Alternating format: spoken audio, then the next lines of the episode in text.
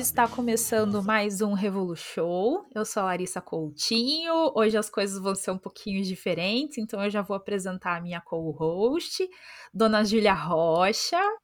Pode dar olá para o pessoal e tocar o barco aí. Oi, Larissa, muito obrigada. Eu sou Júlia Rocha e estive há alguns meses, estou afastada do, do Revolu Show, estou voltando hoje porque não poderia ficar de fora dessa conversa que vai acontecer aqui entre quatro mulheres que eu admiro sobre um tema que é tão importante e que hoje toma o noticiário brasileiro é, como em poucas ocasiões a gente viu. Eu quero me apresentar primeiro a minha camarada, Ana Karen, minha colega de profissão e de especialidade. A Ana é médica de família e comunidade, educadora popular e uma costumeira visitante aqui do nosso podcast. Uma visita sempre muito ilustre, diga-se de passagem. Ana é uma feminista classista que me inspirou e me inspira muito na luta desde que eu a conheci. Fica à vontade, Ana, para poder cumprimentar a nossa audiência. Olá, pessoal. É um prazer estar aqui de volta ao Revolu Show, esse podcast mais ouvido da América Latina e Caribe. Uh, estar aqui com as queridas Júlia Rocha, com a Larissa, muito bom voltar. E estar aqui com a Débora Diniz, que é essa figura aí maravilhosa que a Júlia já vai falar. É muito bom. Espero poder estar contribuindo aí com esse debate que é tão importante para a vida de todas as mulheres da classe trabalhadora. Oi a todo mundo que está nos escutando. Perfeito, Ana. À esquerda da Ana está a antropóloga, pesquisadora e professora Débora Diniz. A Débora hoje é uma referência nacional quando o assunto é direitos sexuais e reprodutivos, especialmente no debate sobre a descriminalização e a legalização do aborto. Débora, é um prazer poder contar com você para essa conversa, um prazer e uma honra. Sinta-se à vontade também para dar um olá para a nossa audiência, para quem nos ouve agora.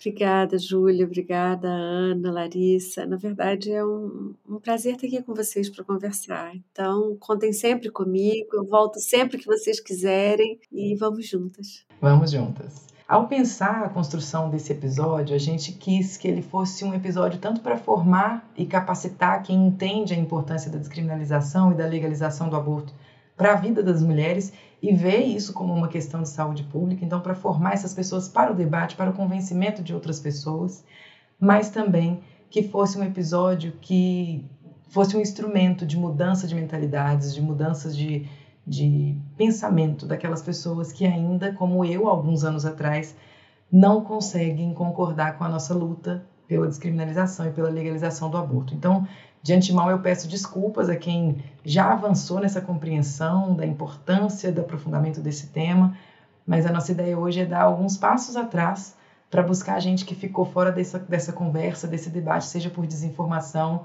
ou seja por outros motivos, e trazê-las para a luta para lutar do nosso lado. Eu passo a bola para minha camarada Larissa Coutinho para fazer a primeira pergunta. É, só para contextualizar para os ouvintes, a gente abriu uma caixinha de pergunta para as pessoas mandarem o que, que elas tinham dúvida em relação ao aborto. E eu fiquei bem surpresa com algumas perguntas que apareceram, e a primeira delas era de uma pessoa que não sabia que o aborto é criminalizado no Brasil. Ela achou que era só mal visto, que não era de bom tom, mas não, ela não sabia que as pessoas poderiam até ser presas Sim. pela questão do aborto. Então, essa seria no caso a primeira pergunta: qual é o efeito da criminalização do aborto no Brasil?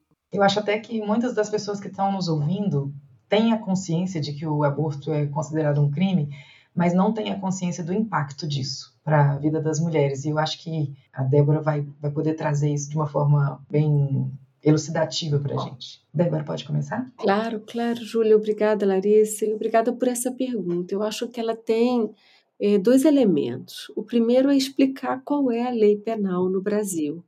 Então, o aborto ele é matéria de um registro no Código Penal de 1940, gente. A gente está falando de quase 100 anos. Imagine que a gente está falando, certamente, das pessoas aqui ouvindo, se elas forem um, pouco mais velhas do que nós, é, das mães delas, ou das avós, ou até mesmo do tempo das bisavós.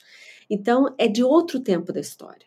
Nesse documento, que se chama Código Penal, ali o aborto é um crime com pena de prisão então, muitas mulheres até circulam informação de que o aborto pode ser errado, que é caso de polícia, mas a informação de que no Brasil é tão gravosa o equívoco desse controle que se ameaça as mulheres com prisão. Mulheres e meninas, né? Porque as meninas, quando sofrem violência sexual. Então, qual é o impacto disso? E aí eu peço, sabe, é, Júlia, que tanto eu, você, a Ana, a Larissa aqui, mas todas as pessoas que estão nos ouvindo, que coloquem um rosto, porque quando a gente discute coisas muito sensíveis para algumas pessoas ou abstratas, é fácil a gente descambar para um mundo das palavras e esquecer que é o mundo do vivido. Né? Aqui vocês são médicas, vocês têm o tempo inteiro o mundo do vivido, mas eu sempre penso na menininha de 11 anos do Espírito Santo Aquela menininha que durante a pandemia sofreu violência sexual e não conseguiu ter acesso a um aborto previsto em lei, porque, apesar de ser criminalizado, tem exceções. Caso de é uma delas, risco de vida é outra, quando o feto tem uma má formação chamada anencefalia que não sobrevive. Mas essa era uma menininha de 11 anos que sofreu violência sexual na casa. E o serviço de saúde, Júlia, se negou a fazer o procedimento que era cuidar da saúde dessa menininha. Essa menininha tem que sair do estado, entrar num porta-mala de carros. Então, ela é o exemplo e talvez é, lembrar dessa história do que acontece quando se criminaliza uma necessidade de saúde. O aborto é uma necessidade de saúde das mulheres, das meninas, de todas as pessoas que possam engravidar em algum momento da vida. O impacto dessa criminalização talvez seja é muito evidente quando a gente encontra casos como esse que você publicou hoje, né, nas suas redes sociais. A gente vendo o julgamento de uma mulher que busca em uma situação de muito desespero, num, num, auto, né, um aborto provocado, ela tem uma complicação, busca assistência e sai do hospital algemada, né, direto para a delegacia, pois foi denunciada é, pela médica que deveria cuidar da saúde dela, né? É, essa é uma história tão trágica. Ela há seis anos corre na justiça, Júlia. Eu me lembro que quando a primeira notícia saiu, isso exatamente há seis anos atrás, eu procurei essa mulher. Ela estava tão assustada, ela tinha tanto medo, ela não conseguia acreditar em ninguém mais, porque quando você desacredita de uma médica que está ali para cuidar de você, parece que o mundo se rompe naquilo em que tem de mais fundamental de que é de nós confiarmos uma nas outras, de que é de confiar que alguém está ali para cuidar de você. Né? Então, ela era um, uma pessoa assustada, assim, a dizer, você é mais uma que está vindo aqui para me julgar. E, e, eu precisei de tempo para dizer, eu não estou aqui para te julgar. Eu estou aqui para o tempo que for preciso, junto com você, lutar contra essa tremenda injustiça. Mas tem mais. Quando ela sai algemada para a delegacia e ela é algemada à maca do hospital, então preciso que as pessoas imaginem essa cena, ela está sangrando. E deixam ela sangrar. Deixam ela sem analgésicos depois do procedimento. Então ela tinha dor, ela sofria, ela tinha vergonha, notícia no jornal, as pessoas vinham bater a porta.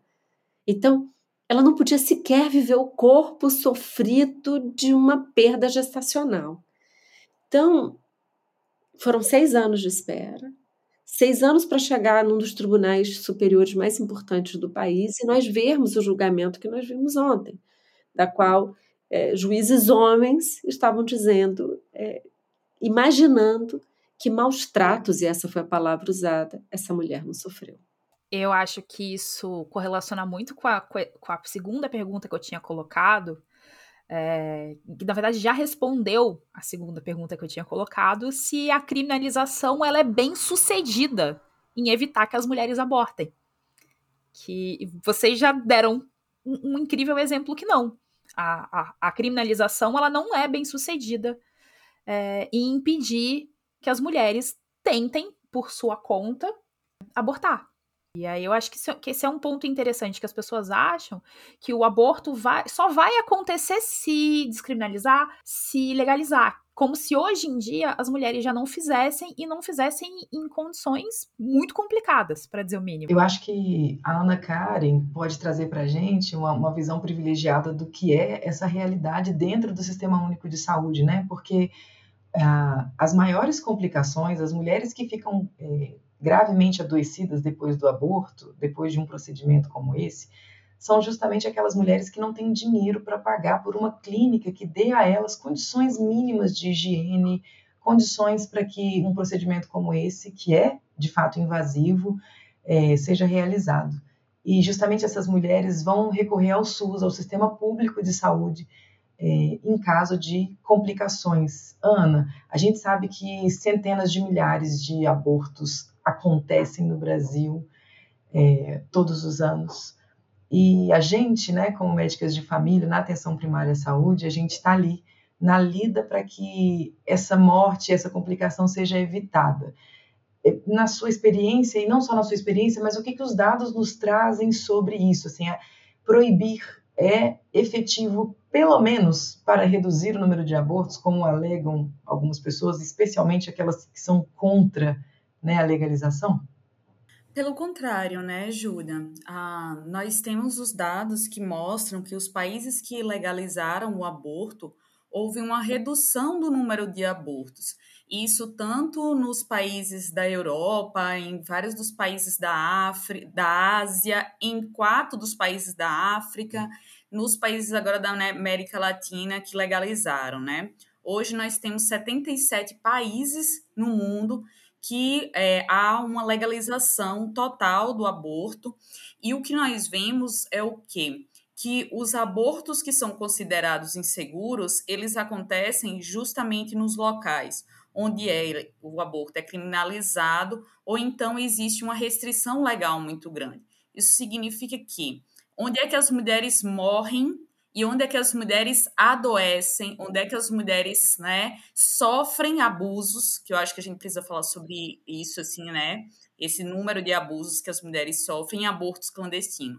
São nos países onde o aborto é legal, nos países da, principalmente, né, na América Latina e Caribe e nos países da África e uma parte, né, pequena dos países da, da Ásia.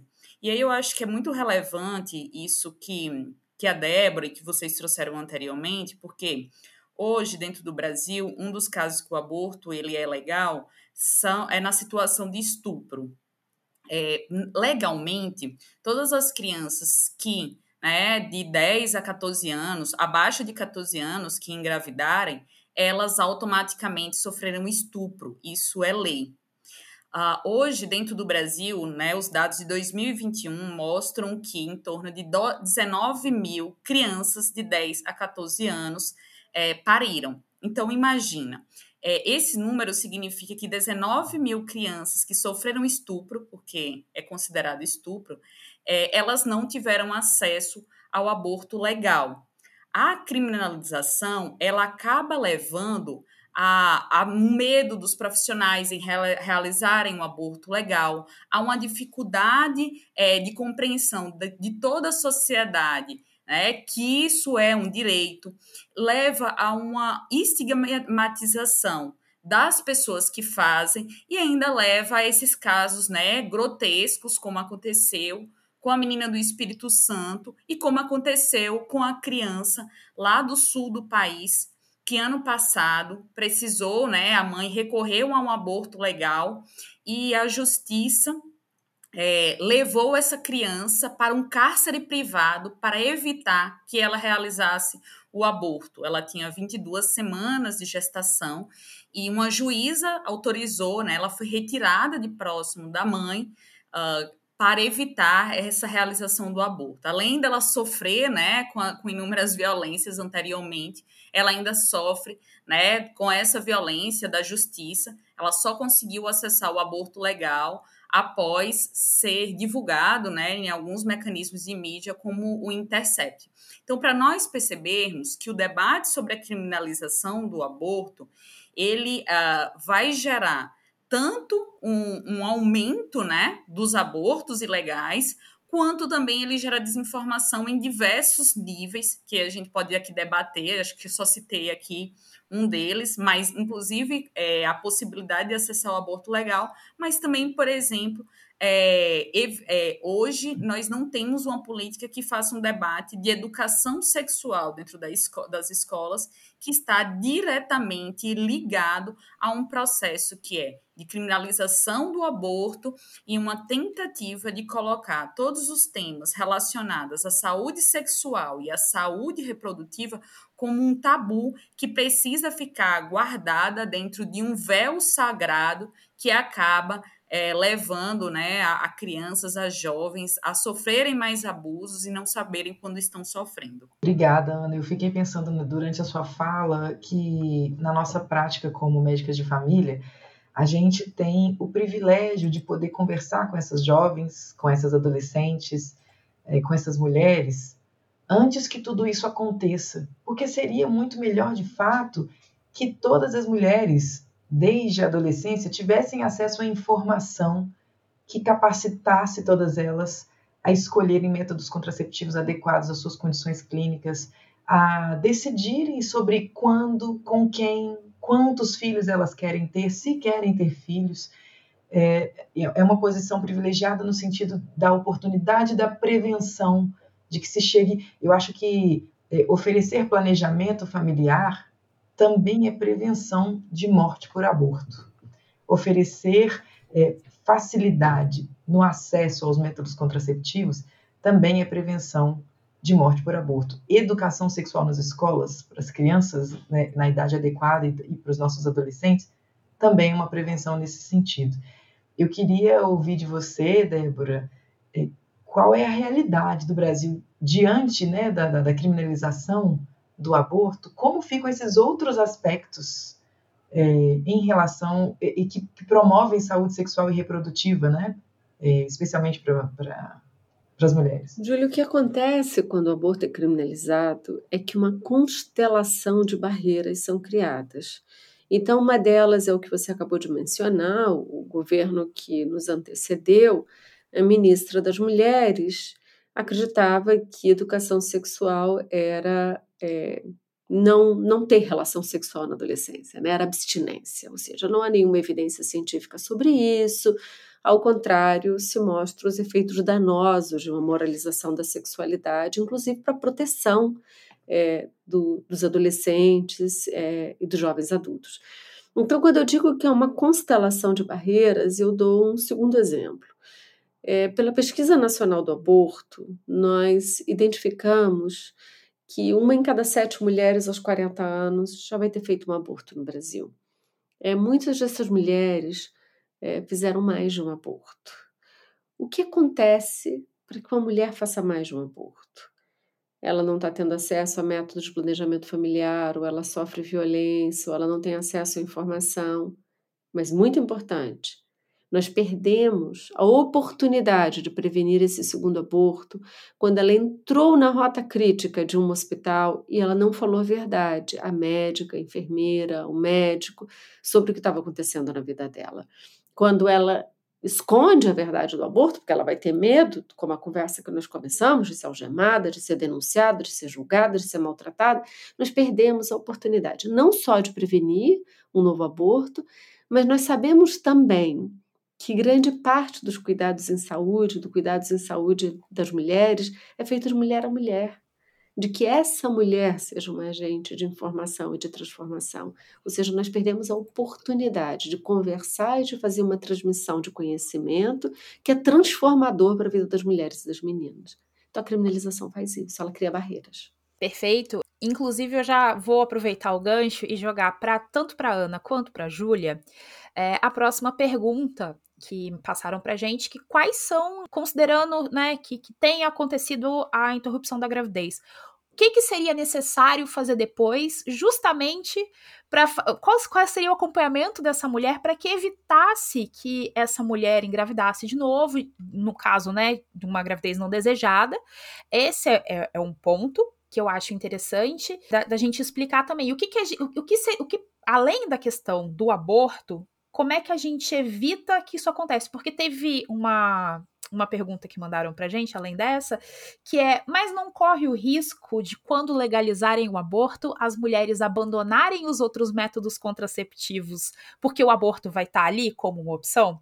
Então, eu e isso é, é uma coisa que muita gente teme, muita gente fala. Então, eu acho que é interessante a gente falar desses dois pontos. Aí eu acho que é interessante a Júlia e a Ana falarem um pouco disso também. Pode ir, Ana. Ai, muito legal, assim, essa pergunta, né? Acho que o debate, até que eu já coloquei anteriormente, que os dados mostram uhum. que é o contrário.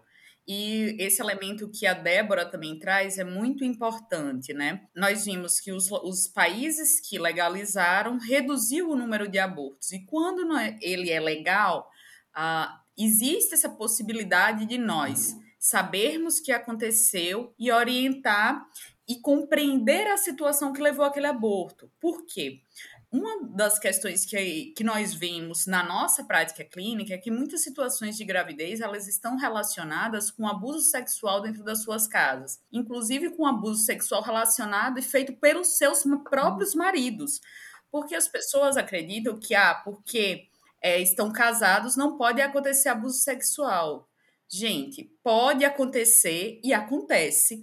Uh, e acontece em várias situações. Uma outra situação também é a imposição da relação sexual sem preservativo, que também acontece é, e que leva a, a abortos. E quem está no nosso dia a dia, né, Júlia, sabe que quando nós começamos a dialogar, essa é uma situação que ocorre com frequência e que muitas mulheres elas vão recorrer a, a outros métodos contraceptivos mas que nós sabemos, uma, que há falhas, e que também tem alguns métodos também que uh, levam a um conjunto de sintomas colaterais que muitas das vezes dificultam a utilização dos métodos. Por exemplo, uh, os anticoncepcionais injetáveis ou hormonais em geral. É, tem muitas mulheres que têm dificuldade de realizá-los. Por um outro lado, o DIU, que é um dos métodos é, melhores se a gente fosse pensar em relação né, à, à quantidade de hormônios que podem ser utilizados, ou eles é, não são disponibilizados no SUS, como por exemplo o Dildmirena, que é o que nós temos das melhores né, evidências, ou então alguns locais, mesmo o de cobre, que é disponibilizado, é, a mulher precisa passar por um conjunto de situações, né, de barreiras para conseguir acessar o DIU de cobre. Então, uh, nós temos um debate que ele tá, tem uma relação é, que nós precisamos, ao mesmo tempo que a gente legaliza, que nós damos informações, que nós buscamos compreender o que é que gerou esse aborto, também aumentar é, e melhorar os métodos anticonceptivos, disponibilizar eles de forma cada vez mais qualitativa. Então, esses países que conseguiram reduzir também têm uma relação com a possibilidade dessas pessoas terem acesso a métodos que sejam métodos cada vez melhores e que também tenham menos efeitos colaterais. E, ao mesmo tempo, também ter a possibilidade de nós é, prevenirmos ao pensarmos, ao ouvirmos, ao dialogarmos e ao saber o que levou é, aquela mulher a, a, aquele aborto, né? Porque, gente, aqui, sim, quem acredita que as pessoas vão utilizar um aborto como um método anticonceptivo. Pelo amor de Deus, é uma violência de uma certa forma ao nosso corpo, né? É, então, assim, é impensável achar que essa é, vai ser uma alternativa. Na verdade, essa é uma grande mentira utilizada para é, tentar né, manter e, e não mostrar concretamente o que é que leva à criminalização é, e a não legalização, que eu acho que a gente também precisa debater, né? O que que leva, o que que efetivamente está por, estar por, por trás dessa criminalização? Eu acho que vale também é, pontuar aqui que em países onde o aborto não é crime e é oferecido pelo sistema público de saúde, o procedimento em si é um procedimento relativamente simples, onde a mulher é protegida da dor, e dos traumas que são acarretados, na verdade, pela violência do aborto criminalizado, pela violência das condições precárias é, onde essas mulheres, especialmente as mulheres negras e indígenas, então mulheres racializadas, mulheres pobres, trabalhadoras, que vão buscar esses serviços é, é, de qualidade muito questionável. O trauma, ele vem daí. Ele não vem de um procedimento é, respeitoso, tranquilo e baseado nas melhores evidências que a gente tem disponíveis é, atualmente. Isso eu acho importante dizer. E acho que foi Ana que trouxe o aspecto de uma relação é, autêntica entre médico ou cuidador em saúde e a pessoa que busca pelo, pelo aborto. Quando a gente, eu já passei por experiências assim. Eu já levei uma pessoa é, conhecida da, né, do meu ciclo de amizade que me procurou porque tinha cometido um aborto e ela me procurou, na verdade, escondendo inclusive de mim que aquilo tinha sido um aborto provocado e dizendo: Eu preciso que você me leve no hospital porque eu estou sentindo muita dor na barriga e eu estou sangrando, eu estou com febre e já tem alguns dias que eu estou assim, então eu quero que você me leve no hospital por isso. E mesmo no hospital, né, ela foi questionada diversas vezes e aquilo ali, é lógico, eu já sabia, não ia acusá-la de nada, mas eu já imaginava o que tinha acontecido. E mesmo no hospital, ela se negou a falar a informação, ela não conseguiu é, verbalizar justamente pelo medo né, de que aquilo é, gerasse para ela punições diversas que a gente sabe que, que geram numa situação do aborto legalizado, descriminalizado, você tem a oportunidade de acessar a verdade dos fatos. E aquela pessoa pode dizer para você justamente é, o que aconteceu. Se foi uma falha do método é, contraceptivo, foi uma inadequação daquele método às suas condições clínicas, foi uma, uma dificuldade de usar de forma efetiva é, e segundo as orientações do fabricante aquele método? Porque é exatamente sabendo disso, ou foi uma, um não acesso ao método? Porque é sabendo disso que a gente vai conseguir fazer os ajustes da assistência que a gente está prestando àquela mulher, para que uma nova gestação não planejada, indesejada, é, não aconteça. É, eu acho que é importante também a gente pontuar que o acesso ao planejamento familiar no Brasil ele é luxo, é uma questão de classe. Não, não é qualquer mulher que vai chegar numa unidade de saúde e vai ter acesso, de fato, a um planejamento familiar qualificado. Um planejamento onde ela possa, conhecendo os métodos contraceptivos, escolher junto com, seu, é, é, com, com o trabalhador, com o profissional de saúde, é, o método mais adequado para suas condições clínicas, é, começar a usar esse método, fazer os ajustes nos meses é, que se seguem, avaliar se aquele método de fato foi o mais adequado para ela, a melhor escolha. A gente está falando de um, um país que demora três, quatro anos para oferecer uma cirurgia para esteriliza esterilização de mulheres. A gente está cansado de ouvir casos de pacientes que engravidaram porque não foi oferecido a elas nenhum outro método contraceptivo enquanto elas esperavam a cirurgia. Então, pessoas, justamente pessoas que, que, que são pessoas pobres, que uh, vivenciam dentro de um contexto de uma gestação não planejada, um empobrecimento ainda maior de suas famílias, uma dificuldade ainda maior de lidar com a quantidade de filhos. Então, é, a gente está falando de uma desigualdade que gera mais desigualdade eu acho interessante que a gente passe para um outro ponto, que é qual é a situação do Brasil nessa caminhada de luta e organização das mulheres para a descriminalização do aborto. A gente teve alguns avanços, e eu acho que é, são avanços recentes, ainda avanços que são, estão muito aquém daquilo que a gente precisa avançar, mas eu acho que a Débora pode trazer isso para a gente justamente porque ela está dentro dessa luta, né? E, e e fazendo essa, esses avanços também acontecerem. Eu só quero fazer mais uma pergunta, porque eu acho que a Débora já consegue juntar, porque as duas coisas estão relacionadas, que é inclusive uma ponte de algo que você falou, né? É, que eu acho importante a gente. Porque existe a, a, a, lenda urbana da mulher que aborta, né? Existe toda a criação da mítica de quem é essa mulher, né?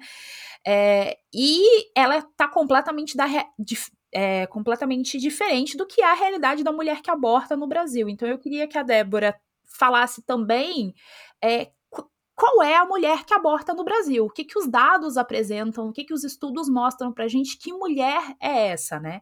Porque isso facilita muito a gente entender justamente isso que a Júlia também estava falando. Então eu acho que a Débora ela, é, seria interessante se ela falasse disso também. Claro. Quem sabe a gente começa com isso. Júlia, que você perguntou qual é a situação hoje é, de um processo que a gente chama de reforma penal no Brasil, né? De uma compreensão de que o Código Penal é injusto. Ele está criminalizando uma necessidade de saúde. Né? Necessidade de saúde pedem políticas de saúde, não políticas criminais. O Brasil foi o primeiro país na América Latina, no Caribe, a ter apresentado uma ação pedindo a descriminalização do aborto em uma corte suprema. Foi antes da Colômbia, foi antes do México.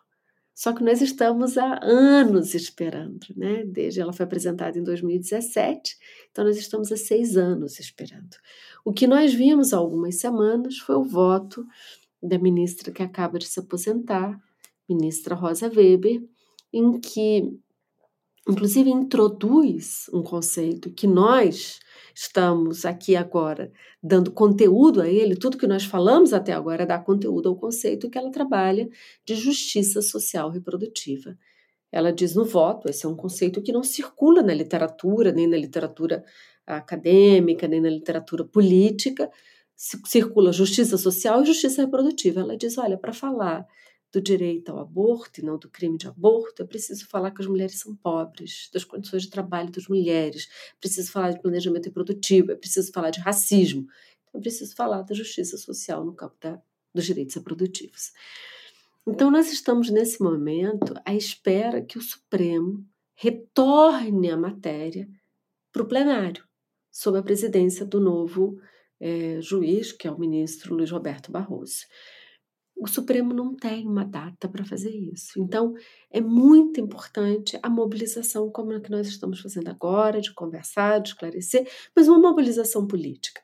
É, é, o, tema do aborto nunca vai ser fácil de ser enfrentado. E aí eu começo aí para a pergunta da Larissa, não porque ele não é uma questão que importa às mulheres, é porque ele é um tema que importa muito ao patriarcado, para o patriarcado manter aos seus regimes de controle e de opressão. Por que o aborto importa tanto ao patriarcado? Porque ao controlar a reprodução biológica, quem vai ter filho, quando vai ter filho, como vai ter filho, se controla a reprodução social da vida, como se compõe famílias, como é quem são as novas gerações. Então, controlar os corpos das mulheres é algo fundamental ao patriarcado. Por isso que interessa tanto às igrejas, interessa tanto aos homens. Mas quem é a mulher que faz aborto? Ela é a mulher comum. Uma mulher em cada sete aos 40 anos já vai ter feito pelo menos um aborto no Brasil. Então, eu sempre peço que as pessoas imaginem sete mulheres de 40 anos. Certamente você mesma, sua filha, sua mãe, sua avó, sua tia, sua vizinha. Uma dessas mulheres, a cada sete, já fez um aborto. Mas o mais surpreendente é que quando nós vamos para as diferenças raciais, para cada 15 mulheres negras, são 10 mulheres brancas. Ou seja, nós temos o corte da desigualdade brasileira, racial, de classe, como você disse, o acesso ao planejamento familiar é um luxo. Né? Ela não está igualmente distribuída a todas as mulheres, como também o aborto seguro não está igualmente disponível para todas as mulheres acessá-lo mesmo na ilegalidade.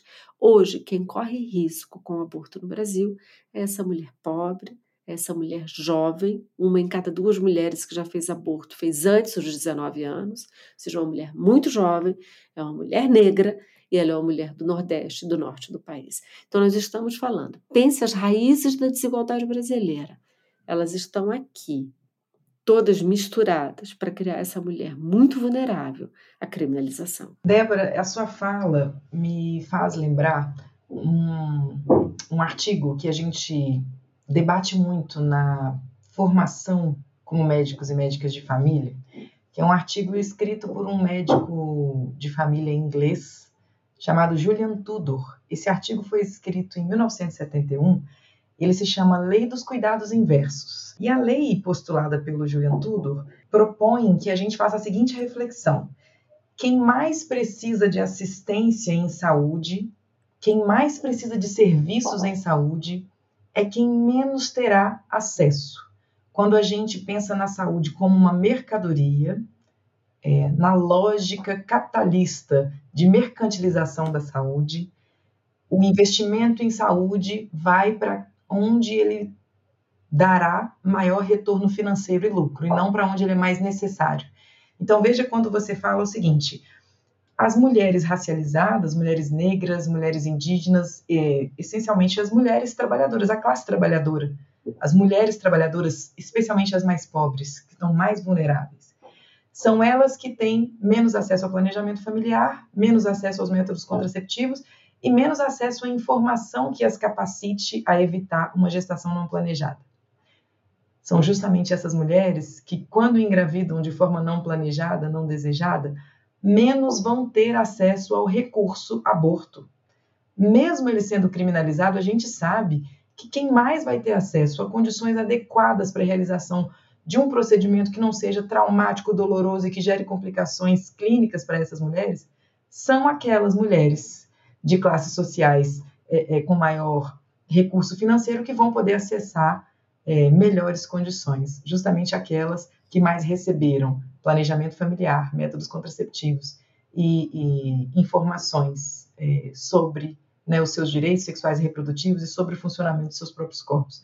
E eu quero colocar isso aqui, gente, não como uma, um ponto de, de reflexão que nos coloque umas contra as outras, ou seja, ah, então mulheres mais vulneráveis devem lutar contra essas mulheres menos vulneráveis. Não, o aborto, é, a criminalização do aborto é um mal democrático que, que assola a todas nós mulheres, inclusive mulheres que não praticam aborto.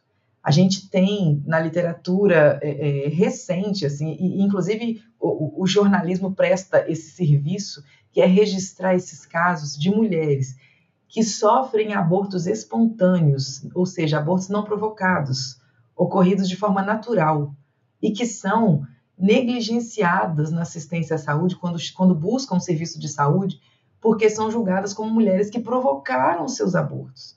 Ou seja, a criminalização, ela nos, nos uh, afeta a todas nós. É preciso que a gente se mobilize politicamente e que e façamos uma luta organizada, forte, coletiva, para que a, as instituições, é, que hoje é, é, aquilo que a gente tem, né, essa luta dentro das instituições, para que elas é, possam escutar a nossa voz, escutar as nossas demandas e para que a gente arranque esse direito, mesmo numa sociedade que a gente sabe tão misógina e tão machista, tão patriarcal como é a nossa.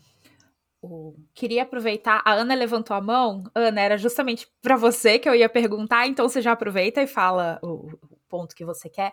E eu queria que você entrasse num ponto que você tinha colocado para a gente naquela pauta que a gente estava montando, que é a relação entre a criminalização do aborto e o trabalho reprodutivo na periferia global. Eu queria que você entrasse um pouco nisso também.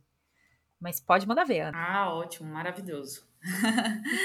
Porque acho que tem tudo a ver com o que está sendo debatido agora aqui nesse momento, né?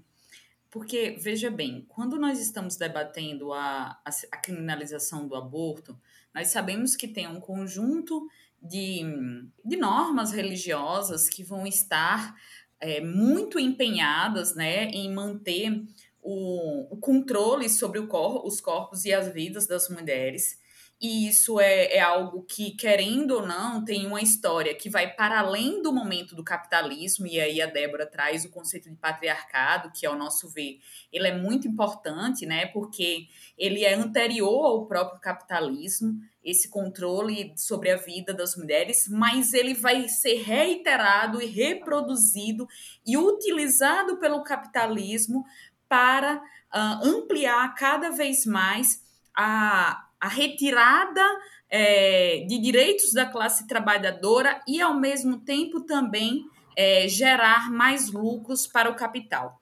Porque, veja bem, a quem interessa que as mulheres elas sejam naturalmente colocadas como mãe. Por quê? A, a, naturalização da maternidade, ela, ela vem né, de um processo que é um processo histórico de dizer a mulher ela é por nascer com útero, ela socialmente ela tem que ser mãe. Mas por que que isso é, é naturalizado em determinadas sociedades, porque isso é necessário também para nos relacionar com o trabalho que foi imposto dentro das sociedades de classes. É claro que isso foi mudando dentro dessas sociedades, mas elas vão ganhando cada vez mais contornos uh, muito precisos, principalmente no capitalismo, que são os trabalhos, os trabalhos do cuidado, né? E esses trabalhos do cuidado, eles acabam sendo é, forjados e relacionados com esse, é, com esse, essa naturalização da maternidade, como se fosse que quem cuida, né? Quem cuida, quem dá amor, que e isso é natural, é a mãe né? Assim, mesmo que a, a maternidade ela seja negada para muitas das mulheres. Por exemplo, quando a gente foi, quando a gente vai olhar o processo de escravidão dentro dos Estados Unidos, a Angela Davis, ela tem uma passagem que ela é muito importante, né? Ela dizendo como as, as mulheres negras dentro dos Estados Unidos eram vistas simplesmente como reprodutoras. Para elas não era possível ser mães. Para elas era simplesmente é, produzir aqueles, aqueles, aquelas pessoas que iriam ser exploradas é, dentro do trabalho escravo.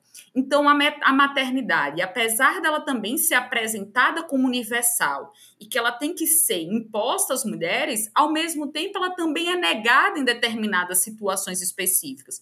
Por exemplo, para as mulheres trabalhadoras negras das periferias, elas têm que gestar, mas maternar e cuidar lhe é negado ao Estado ele ter uma política que é uma política de guerra às drogas que extermina a juventude preta e pobre nas periferias com uma justificativa de guerra às drogas. E veja bem, por que que é, muitas das vezes as mães e as mulheres das periferias, né, é, acabam não podendo maternar, porque ela tem que passar o dia todo trabalhando na casa de uma outra mulher, muitas das vezes branca, de classe média, e aí, né, não, não tem aqui nem, não tem nenhuma disputa, mas são as mulheres negras das periferias que deixam seus filhos, muitas das vezes, para ser criados é, por seus irmãos ou para serem criados nas ruas, ou em alguns momentos para ter contato com o tráfico, porque uma tem que trabalhar o dia todo, em torno de 10 horas, na casa de uma outra mulher, nesse trabalho dos cuidados, que é o trabalho doméstico, ou então é, ela tem que trabalhar como uma cuidadora, que é outro trabalho que é extremamente né, feito por mulheres, ou então como uma técnica de enfermagem, que também são trabalhos relacionados ao cuidado, e deixando seus filhos. E ao mesmo tempo, nós não temos creches públicas para garantir que essas crianças estejam na creche. Então veja como tudo é conectado. Eu falei de três elementos que eles estão totalmente ligados a essa imposição da maternidade. Uma que é a imposição da maternidade, ela é apresentada como universal, mas ela efetivamente ela é negada para determinados setores da nossa classe, né? porque muitas das vezes as mães elas não conseguem efetivamente maternar, elas só vão, né, é, parir, mas elas não vão conseguir cuidar. Nós temos uma imposição que é, é que essas mulheres pretas são aquelas que maiorias vão estar relacionadas aos trabalhos cuidados, porque a gente tem uma divisão social e racial do trabalho. E nós temos um Estado que, ao mesmo tempo que impõe a, a maternidade, né, ideologicamente como norma, dizendo que isso é uma proteção à vida, mata meninos pretos nas periferias e mata também mulheres em abortos clandestinos. Parece que isso está desconectado, mas isso está relacionado a um todo que é, ah, é, alguns elementos que a gente pode ver hoje e cada vez mais né, interligados dentro dessa sociedade. Uma é manter o trabalho reprodutivo não pago nos lares, e aí o, o trabalho cuidado não pago.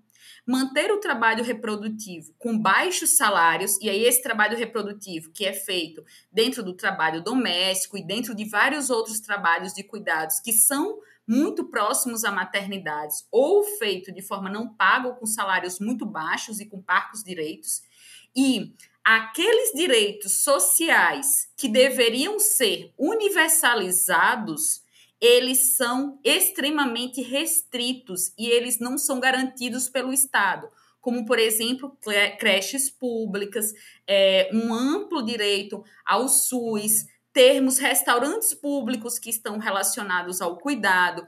Então, isso é deixado para ser provido pelos capitalistas que cada vez mais têm lucrado com saúde e com educação e é restrito para determinados setores sociais. Então, é, parece que está é, é uma disjunção, mas não é uma disjunção. Né? É, o, a imposição do, da mulher enquanto, enquanto mãe, né, de uma maneira extremamente abstrata, ela está relacionada também com essa imposição é, do trabalho dos cuidados às mulheres e também com a retirada de direitos públicos universais que garantiriam que esses trabalhos dos cuidados poderiam ser feitos no âmbito dos estados. Acho que eu acabei né, trazendo várias coisas, mas, ao meu ver, não temos como olhar isso como algo único. E eu acho que a gente precisa pensar né, por que, que, o, por que, que é que o aborto ele é criminalizado nos países da periferia e não nos países do centro. Ele é criminalizado nos países da periferia porque é fundamental, né, também que os países da periferia eles transfiram valor e aí é uma teoria, né, do Rui Mauro Marini, a, a teoria do capitalismo dependente, mas que eles transfiram valor para, as, para os centros capitalistas. Então, é necessário que se retire cada vez mais direitos dentro da classe trabalhadora nas periferias globais para que consiga-se manter tanto é, os, capital, os capitalistas internos extraindo valor, né, enriquecendo né, a custo da classe trabalhadora, mas ao mesmo tempo também levando essas riquezas para outros centros, da, os centros né, capitalistas. Por isso que, ao meu ver, e aí tem algumas é, estudiosas né, de outros países que vão debater a, a, questão do aborto também como uma questão relacionada a esses países que estão né, na periferia global. Júlia, você quer complementar? Eu posso ir para a próxima pergunta? É, então, um ponto que eu queria colocar, porque às vezes a gente confunde um, um pouco as coisas, e eu vi que eu deixei passar entre as perguntas, que é para a gente entrar e explicar um pouco a diferença entre a descriminalização e a legalização, porque às vezes a gente acaba falando como se fosse uma coisa só, e aí eu acho legal dar essa, dar essa diferenciada.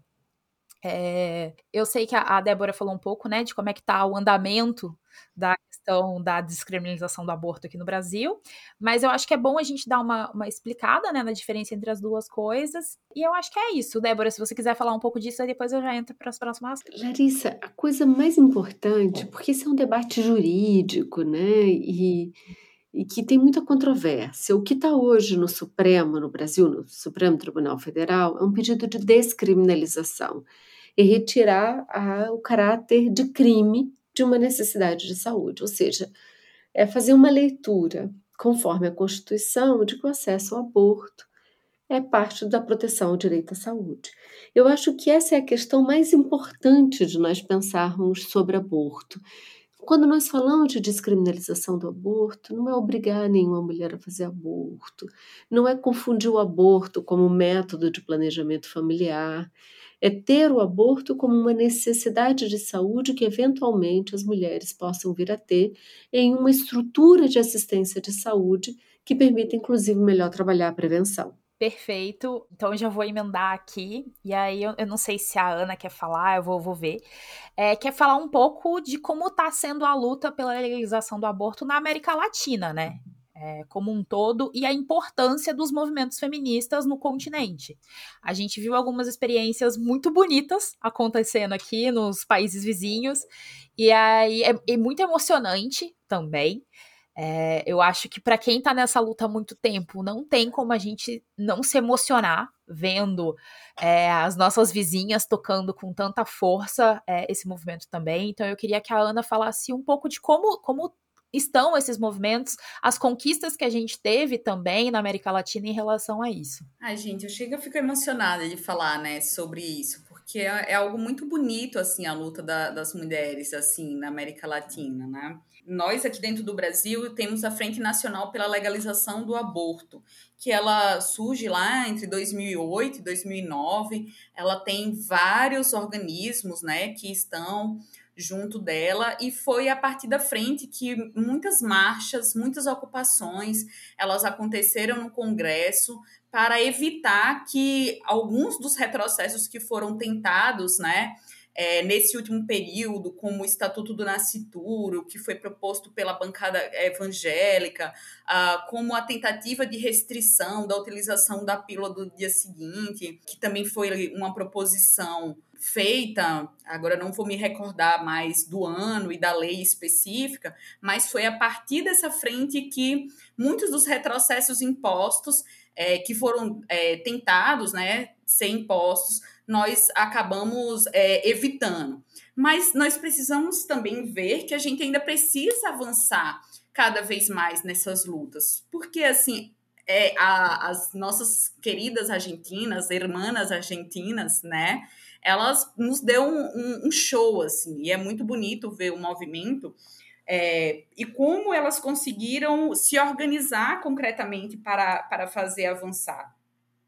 A, a campanha nacional, que é a campanha nacional pelo aborto legal, seguro e gratuito na Argentina, ela já tem quase mais de 15 anos que ela existe, né? Mas ela está extremamente relacionada com uma outra organização que são os encontros plurinacionais uh, das mulheres uh, argentinas e que ele agora também ganhou novos, novos aspectos e tal. Inclusive, gente, fica aí um apontamento para quem quiser conhecer um, um, movimento assim incrível é ir conhecer é, esse encontro plurinacional e saber também como elas têm se organizado, porque essas mulheres elas, elas têm se organizado a partir de um conjunto de lutas, como as é, as Mães de Maio, como as mulheres que combateram contra a ferrinha ditadura militar argentina, o, o movimento né, LGBT e também é, é essa luta aí pela descriminalização do aborto. E esse encontro tem alguns, alguns dos, dos movimentos que reuniam em torno de 400 mil mulheres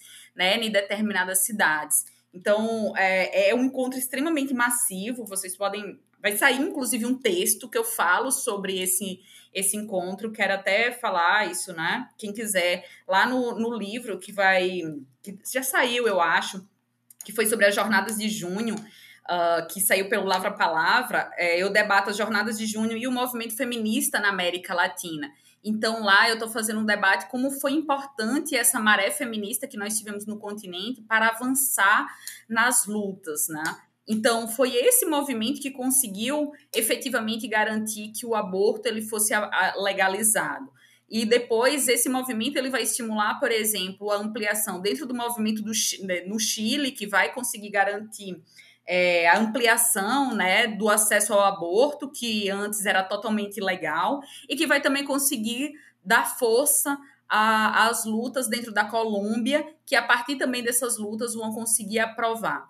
Então, para pontuar, né, né, minhas queridas, assim, que eu acho que é, efetivamente nós precisamos, precisamos forjar um movimento que seja cada vez mais massificado, e esse tal, né, é o convite, porque nós sabemos muito bem que essas lutas elas também podem é, acabar é, ampliando e possibilitando que nós tenhamos acesso tanto ao aborto legal, mas também que nós possamos né, ampliar as lutas que estejam relacionadas uh, com os direitos reprodutivos em gerais, pela ampliação das creches públicas, pela ampliação do próprio SUS, que está sendo agora, né, mais uma vez, uh, sendo retirado direitos desse SUS agora, por exemplo, com o novo teto dos gastos. Então, a luta pela descriminalização e legalização do aborto, ela não é isolada e ela precisa ser conjunta. Ao mesmo tempo, nós sabemos que retrocessos podem acontecer, como aconteceu, por exemplo, dentro dos Estados Unidos, né,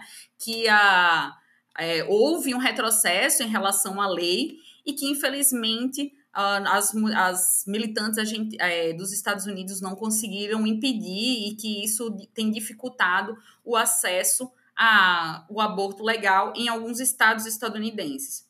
Por um outro lado, nós também sabemos que é, descriminalizar não é a mesma coisa que legalizar, né? Para a gente legalizar, a gente também vai ter que garantir isso no SUS. E por um outro lado, vai ter também que garantir que uh, as pessoas saibam que pode e que deve fazer. Porque o que tem acontecido na Argentina é que muitos médicos têm se negado a fazer o aborto. E se negam a fazer e depois não é, levam, né, não apontam para outros médicos e outras pessoas fazerem. Então a luta vai para além da descriminalização e da legalização. E só com o movimento, né, feminista, classista, é, de toda a nossa classe, porque essa luta também não é só das mulheres, das mulheres, das pessoas que gestam, a gente também acabou não falando isso, né? São das mulheres e das pessoas que gestam em geral, mas também de toda a nossa classe. É isso. Eu quero convidar vocês a pensarem. Eu, eu sou da turma da Débora que acha que quando a gente dá um rosto para as nossas histórias, a gente se sensibiliza e se mobiliza. Eu, há alguns anos, atendi uma paciente jovem que há cinco anos não buscava nenhum tipo de assistência à saúde para cuidado da sua saúde é, sexual e reprodutiva, porque ela havia submetido a um aborto que foi bem sucedido, ela passou bem após esse procedimento, mas na cabeça dela ela tinha medo de procurar um médico de família, um ginecologista e alguém descobrir. A partir do exame do corpo dela que ela havia feito um aborto, como se aquilo tivesse provocado uma marca, né, na, na, no seu corpo e que ela tivesse carregando quase que um cartaz, como se ela fosse uma criminosa. E isso vai além do impacto físico né? Porque isso também é uma consequência do aborto criminalizado. É uma complicação, digamos assim, que não coloca a vida dela em risco iminente, mas que coloca a saúde dela, não só a saúde física, mas a saúde mental em risco. Veja que essa mulher deixou de fazer, de ter assistência em relação ao seu planejamento familiar, deixou de colher o seu preventivo, é, o seu rastreio do câncer de colo de útero, ela deixou de buscar atendimento quando sentiu dor, e aí ela me buscou numa situação de uma infecção urinária, porque justamente não era possível de se adiar. É, eu, eu, acho que a gente precisa pensar nessas mulheres quando a gente se mobiliza, e aí eu digo a gente, não só nós mulheres, mas também todas as pessoas que entendem a importância dessa luta se mobiliza para essa luta, porque dar um rosto e nome para quem sofre faz a gente se mover em direção aquilo que a gente a gente luta por, né, é, como para ter como um direito. Eu quero agradecer, dizer que a gente está caminhando para o final da nossa conversa. Agradecer muito Ana, Larissa e Débora por essa, essa conversa super rica e, e muito esclarecedora e convidar vocês a fazerem as suas considerações finais. Ana, você começa? Pessoal, então aí que tá em casa, espero que vocês tenham gostado. Às vezes eu falo demais, mas espero que tenha ajudado aí no debate. Acredito que esse tema é um tema delicado, que nós é, poderíamos aqui passar a tarde toda debatendo todas as nuances que tem em relação à questão do aborto dentro do Brasil, mas eu acho que foi muito bom assim para começarmos né, o debate. É um prazer estar aqui com, com a Débora, com a Júlia, com a Larissa. A Débora sempre foi uma figura aí que me inspirou nos debates que ela, que ela vem fazendo, que ela traz com tanta clareza a importância da legalização do aborto, inclusive quando ela esteve né, lá uh, no, no Congresso fazendo esse debate. Foi um momento que eu acho uh, uma fala assim muito marcante para, para todas as mulheres dentro do Brasil, inclusive aponto que quem quiser buscar na internet, no YouTube, essa fala e esse debate foi muito bom, foi extremamente proveitoso. É, e aí acredito que o, o restante é um chamado, né? A, a Júlia traz várias situações e eu, eu poderia aqui né, falar de, de vários casos, assim, inclusive eu gosto de começar minhas aulas também, em geral, né, Júlia, com, com casos, né, e, e, e, vários dos momentos que a gente já teve que é, lidar, né, com essas situações, desde a, desde o consultório, mas também na, na emergência, né, e muitas das vezes o que você vê é isso, né? É jovens, inclusive majoritariamente pretas, que chegam apavoradas e que têm muito medo. E é evidente, né, que muitas delas têm medo da não só da criminalização, mas têm medo do abandono, têm medo de serem julgadas, têm medo de sofrer violências, porque muitas das vezes o que acontece são violências quando elas chegam e quando um profissional de saúde ele suspeita uh, de um aborto clandestino, e aí eu gostaria inclusive de apontar para colegas é, que isso é tortura, né? Você abandonar qualquer jovem, qualquer mulher, qualquer pessoa, ou então é, deixar de prestar qualquer atendimento é, por causa de suas crenças, inclusive isso é totalmente contrário ao nosso código de ética. Ah, nem vou falar em relação a, a a você romper o código de ética do sigilo médico, né? Porque esse daí é o outro absurdo, mas a gente ainda tem esse outro absurdo de às vezes as pessoas elas não rompem o código, essa parte do código, mas abandonam a mulher ou então deixam lá ela sentindo dor. E, e é isso, assim, independente da, da crença, né, nós temos que lembrar que nós somos formados para cuidar e para prestar, né, é, todo a, esse cuidado da forma né, mais qualificada e com o maior nível de evidências que sejam necessários. Então, também é um convite para esses profissionais, quem estiver aqui nos acompanhando, para também refletir sobre isso. E também para nos organizarmos, né, gente? A gente sabe muito bem que essa realidade das mulheres trabalhadoras dentro do país, de terem que buscar pelo, por métodos que deveriam estar disponibilizados no SUS, como a Júlia colocou, né? De uma forma tranquila, que não levasse risco, que não levasse adoecimento. É extremamente, assim, necessário. Um abraço, foi um prazer estar com vocês e espero poder depois, em outros momentos, estar aí no Revolu Show com essa equipe maravilhosa uh, que tanto me deixa feliz. Um beijo, gente. Débora, fique à vontade. Não, gente, muito obrigada. Contem sempre comigo. Eu estou sempre seguindo vocês, aprendendo, ouvindo, ouvindo as canções de alguém. Então, é, é um prazer conversar. Eu acho que a gente tem que conversar mais, falar mais, porque esse tema vai ser muito importante para a vida de todas nós e o momento é agora. Viu? Um beijo em vocês. Muito obrigada, Larissa. Uma coisa que toda vez que. Eu até comentei isso com a Júlia hoje mais cedo, né? Quando a gente conversa sobre o aborto, é, é um tema que. Bom, os ouvintes me conhecem, as pessoas sabem que eu tendo a ser até um pouco impositiva na minha visão de mundo quando eu tô falando, porque eu sempre sou muito eufórica e muito animada, então eu fico muito, mas é claro que é assim, como é que você não tá vendo? Eu tenho essa postura. Mas quando o debate é aborto, é, desde sempre eu sempre tive uma postura é, muito diferente, em parte por ter metade da minha família, né, é, super conservadora, é, os meus avós fundaram a igreja da minha cidade, então é, é eu sempre cresci nesse meio, né, pela meu minha parte materna, então eu sempre vi eu sempre tive muito cuidado quando eu conversava a, sobre o aborto com as pessoas, porque eu sempre entendi que isso tocava em pontos muito profundos em algumas pessoas. E então, e quando eu comecei a estudar sobre aborto e debater sobre o aborto, eu tive a oportunidade de conversar com uma senhora que hoje em dia é, já é falecida, mas ela já era muito senhora quando eu conheci. Eu era novinha, eu tinha uns 15 anos, ela já estava passando dos 80. E ela era super favorável ao aborto, eu ainda era novinha, não, não, não tinha muito conhecimento sobre o assunto, e eu perguntei para ela: "Ah, mas por que que você é favorável? Por que que você defende? Você não acha errado?" E a resposta dela para mim foi maravilhosa, que foi: "Não é da minha conta ser errado. Meu, a minha questão não é não é ser errado, a minha questão é que eu vou cuidar daquela mulher. E eu vou acolher aquela mulher. As minhas crenças em relação a isso não estão aqui. Eu falei, nossa, que senhora moderna.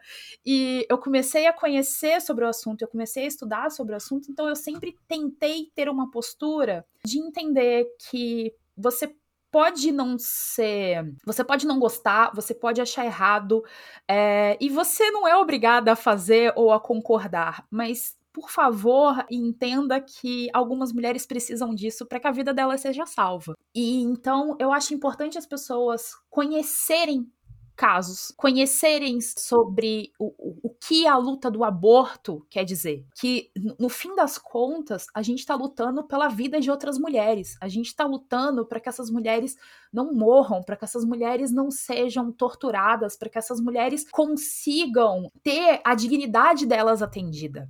Então, sempre foi um debate muito valioso para mim por isso.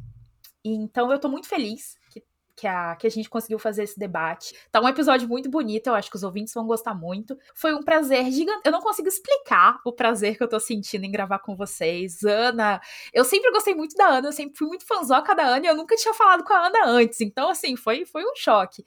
A Débora Diniz nem se fala. Quando ela aceitou o convite da Júlia, eu corri para falar com a minha mãe, eu contei para as minhas tias, eu contei para todo mundo que eu conhecia. Por pouco eu não coloquei um cartaz na porta da minha casa. E a Júlia é maravilhosa.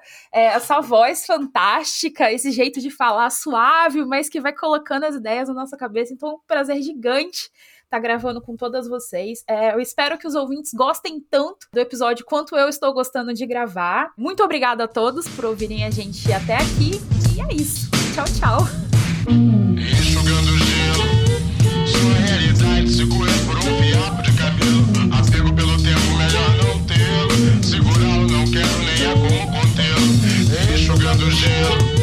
Sua realidade segura por um fiapo de cabelo. Apego pelo tempo, melhor não tê-lo. Segurá-lo, não quero nem há como contê-lo.